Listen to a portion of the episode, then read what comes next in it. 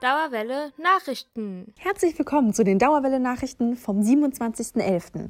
Mein Name ist Helene und das sind die News der Woche. Ist euch eigentlich schon aufgefallen, dass am Sonntag, also morgen, der erste Advent ist? Schon krass, wie schnell die Zeit vergeht. Beginn der Weihnachtszeit heißt ja für viele auch Beginn der großen Geschenkejagd für Family und Friends. Für manche Leute ist das aber aus finanziellen Gründen gar nicht so einfach.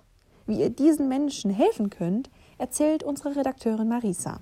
Wenn ihr dieses Jahr an Weihnachten was Gutes tun wollt, dann habe ich jetzt einen Tipp für euch. Es gibt eine Aktion, die nennt sich Ihr Weihnachtsgeschenk für Frankfurter Kinder. Die wird vom Frankfurter Kinderbüro organisiert.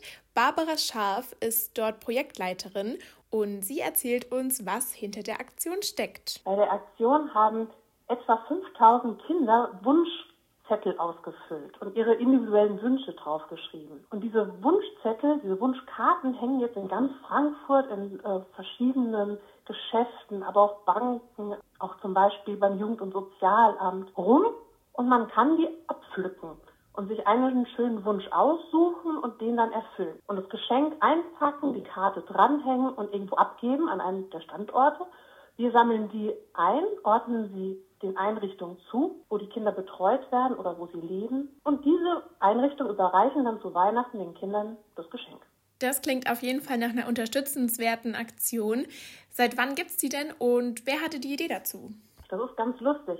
Das kommt aus dem Jahr 1996 und schon damals gab es den Wunsch, den lokalen Handel zu stärken. Und das ist irgendwie interessant, weil damals gab es ja noch gar kein Internet und jetzt, wo wir das Internet haben, ist ja dieser Wunsch ganz stark, wie können wir die Händler vor Ort in unseren Städten, in unseren Stadtteilen stärken. Und äh, so entstand die Idee, dass die Menschen einkaufen gehen und dazu dann auch noch etwas Gutes tun, etwas Wohltätiges machen. Und äh, auch damals gab es schon das Thema Kinderarmut, also auch kein besonders neues Thema. Und das verband sich da ganz schön mit dieser Idee. Es wurde jetzt gerade das Thema Kinderarmut schon genannt.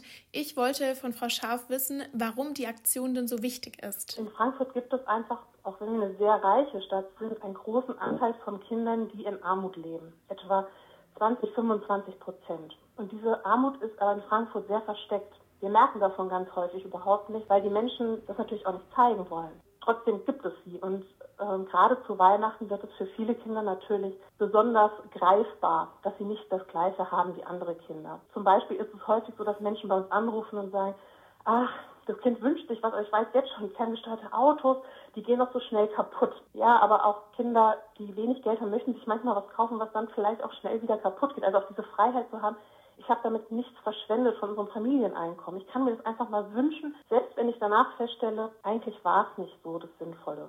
Einrichtungen, die mitmachen, machen das meistens über viele Jahre hinweg. Und darum wissen die Kinder schon, zu Weihnachten dürfen sie wieder Wunschkarten ausfüllen. Und das Geschenk kommt dann kurz vor Weihnachten. Wenn ihr jetzt sagt, hey, das ist eine Aktion, die ich auf jeden Fall unterstützen will, dann geht das so. Einfach auf die Website des Kinderbüros klicken, schauen, wo die nächsten Standorte für Wunschbäume sind, einen Wunschbaum besuchen, eine schöne Wunschkarte sich aussuchen, den Wunsch erfüllen und das Geschenk an einem anderen oder dem gleichen Standort abgeben damit die Kinder später nicht sagen können, boah, du hast aber ein größeres oder tolleres Geschenk als ich, sollen die Geschenke alle im Wert von 20 bis 25 Euro liegen. Und ihr solltet auch darauf achten, dass ihr euer Geschenk noch vor oder spätestens bis zum 16. Dezember abgebt, damit die Weihnachtswichtel vom Kinderbüro die Geschenke auch pünktlich ausliefern können. Nach wie vor hält uns die Corona-Pandemie fest im Griff. Nachrichten vom Unipräsidium hat unsere Redakteurin Luna für euch. Auch wenn viele Uni-Veranstaltungen dieses Semester wieder in Präsenz gestartet sind und wieder Leben auf dem Campus eingekehrt ist, ist die Thematik der Pandemie vor dem Hintergrund der steigenden Corona-Fallzahlen dennoch so aktuell wie nie. Am Montag ist ein kompaktes Video über mehr Informationen zur Lage an der Goethe-Universität online gegangen.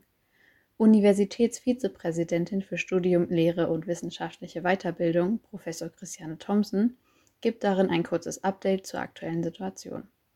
Das Video könnt ihr euch natürlich auch gerne auf der Uni-Homepage oder in den sozialen Medien, zum Beispiel YouTube oder Instagram, anschauen. Vor allem betont Professor Thompson, dass die geltenden Maßnahmen und Verordnungen bisher gut eingehalten wurden und sich die Lage somit innerhalb der Uni gut kontrollieren lässt. Trotzdem wird natürlich ein Auge auf die Politik geworfen, um hier entsprechend reagieren zu können.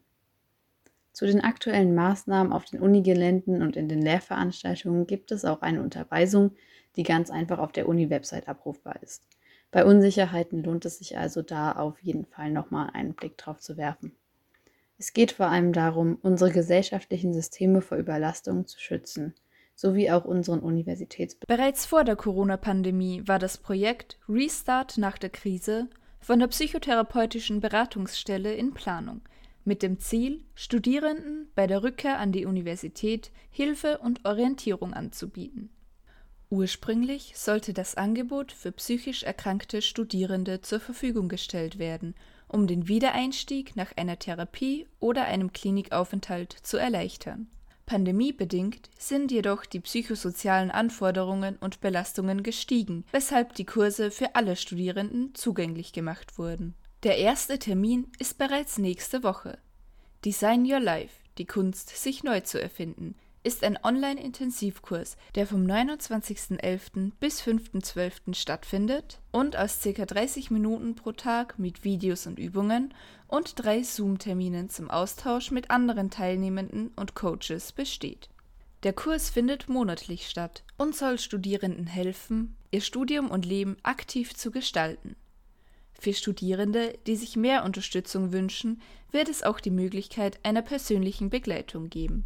Unabhängig davon bietet die psychotherapeutische Beratungsstelle auch fortlaufende Einzelberatung von Studierenden an. Wer mehr dazu erfahren möchte, kann sich unter aktuelles.uni-frankfurt.de für das Projekt Newsletter eintragen. Für viele gehört ein Besuch auf dem Weihnachtsmarkt in der Winterzeit einfach mit dazu. Aber während der Pandemie ist so ein großes Zusammentreffen von Menschen ja irgendwie gar nicht so möglich, oder? Mit dieser Frage hat sich Marino beschäftigt. Ich denke, wir haben uns alle ziemlich gefreut, dass wir über die Sommermonate wieder etwas mehr Normalität erleben konnten. Besonders die 2G-Regelungen haben uns einige Möglichkeiten eröffnet, die vorher durch Corona nicht möglich waren. Jetzt steigen die Inzidenzen allerdings wieder und wir müssen uns, wie es aussieht, auf weitere Einschränkungen einstellen. Trotzdem findet dieses Jahr der Weihnachtsmarkt in der Frankfurter Innenstadt zum ersten Mal seit 2019 wieder statt. Unter verschärften Hygienemaßnahmen natürlich. Das Tragen von Masken ist außerhalb zweier abgesonderter 2G-Bereiche Pflicht und wird auch kontrolliert. Außerdem gibt es dieses Jahr weniger Stände, sodass mehr Platz zum Abstand halten bleibt. Die Betreiber der Buden scheinen froh zu sein, endlich wieder ihre Ware anbieten zu können. Aber dennoch bleibt ein bitterer Beigeschmack. Denn die Angst, dass der Weihnachtsmarkt eventuell doch noch wegen der steigenden Fallzahlen schließen muss, sitzt ihnen im Nacken. Auch bei den potenziellen Besuchern scheiden sich die Geister. Die einen scheinen sich über ein bisschen Normalität während der Pandemie zu freuen, andere wiederum haben Sorge, dass hier ein Hotspot für Neuinfektionen entstehen könnte. Ich habe ein paar Studierende gefragt, was sie davon halten, dass der Weihnachtsmarkt dieses Jahr wieder stattfindet. Und hier sind ihre Meinungen. Also um ehrlich zu sein, geht es mir als Studierende so, dass ich kein gro besonders großer Fan davon bin, dass der Weihnachtsmarkt dieses Jahr stattfinden ähm, kann und darf. Ähm, die Corona-Lage ist so dramatisch, die Zahlen sind so immens hoch. Frankfurt ist Stand heute, 25. November, bei irgendwie fast einer 400er Inzidenz. Ähm, genau, insgesamt finde ich eigentlich einfach nicht, dass, der, dass ein Weihnachtsmarkt gerade etwas ist, was Priorität haben sollte, sondern Priorität sollte haben, dass wir irgendwie die Lage in den Griff kriegen, dass die Intensivstationen ähm, nicht noch mehr überlastet werden. Also ich persönlich war dieses Jahr noch nicht auf dem Weihnachtsmarkt. Ähm, ich habe auch Bedenken bei größeren Menschenmengen, dass ich mich da anstecken könnte, auch wenn Masken getragen werden. Ich weiß nicht, also ich habe da immer kein gutes Gefühl bei. Ähm, ich denke, dass es funktionieren könnte, wenn man die Regelung 2G Plus hätte. Aber das ist bei so einem großen Weihnachtsmarkt ja nicht umzusetzen. Deswegen ähm, kann ich auch verstehen, dass kleinere Weihnachtsmärkte schon abgesagt haben. Ich finde, das macht dieses Jahr einfach keinen Sinn. Und ja, es ist natürlich schade für diejenigen, die dort eine Bude aufgebaut haben und so weiter.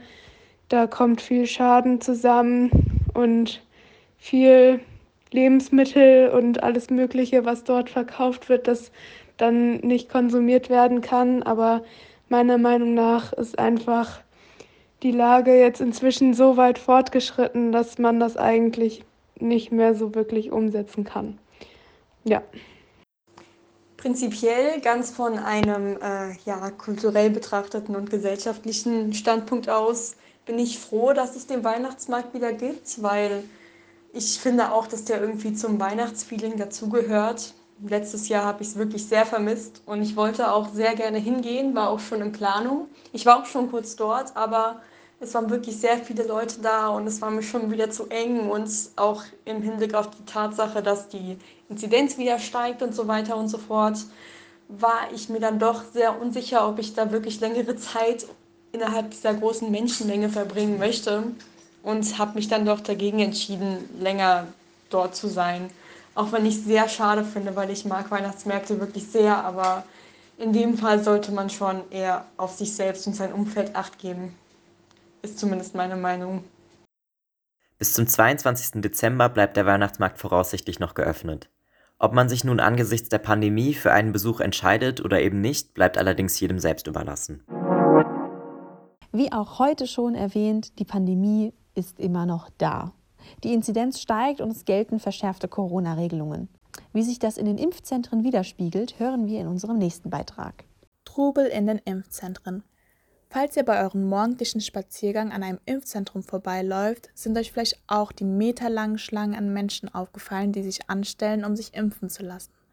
Bei dem Impfzentrum an der Hauptwache stehen die Leute teilweise bis zur Strubbelweter Apotheke. Die Frühaufsteher stehen schon so früh wie zwei Stunden vor der eigentlichen Öffnungszeit vor der Tür, um sich vor der Arbeit noch einen Shot BioNTech zu gönnen. Grund für die hohe Anzahl an Menschen, die sich impfen lassen wollen, ist, denke ich, die Verschärfung der Corona-Regeln, die seit dem 25. November gelten. In Museen und Restaurants gilt beispielsweise jetzt die 2G-Regelung und ein negativer Corona-Test reicht nicht mehr aus, um diese Orte zu besuchen. Um mit der großen Masse an Menschen, die sich impfen lassen wollen, zurechtzukommen, sollen in vielen Impfzentren die Öffnungszeiten verlängert werden. Für unsere eigene Gesundheit und für die Gesundheit unserer Mitmenschen ist es wichtig, dass wir alle unseren Beitrag dazu leisten, die Pandemie gemeinsam zu bewältigen. Aktuelle Informationen zu den Öffnungszeiten eures Impfzentrums des Vertrauens findet ihr auf der jeweiligen Internetseite. Bleibt gesund und stay negative. Das waren die Nachrichten. Die Radio Dauerwelle Nachrichtenredaktion wünscht euch einen schönen ersten Advent, wenn ihr ihn feiert. Und vor allem bleibt gesund.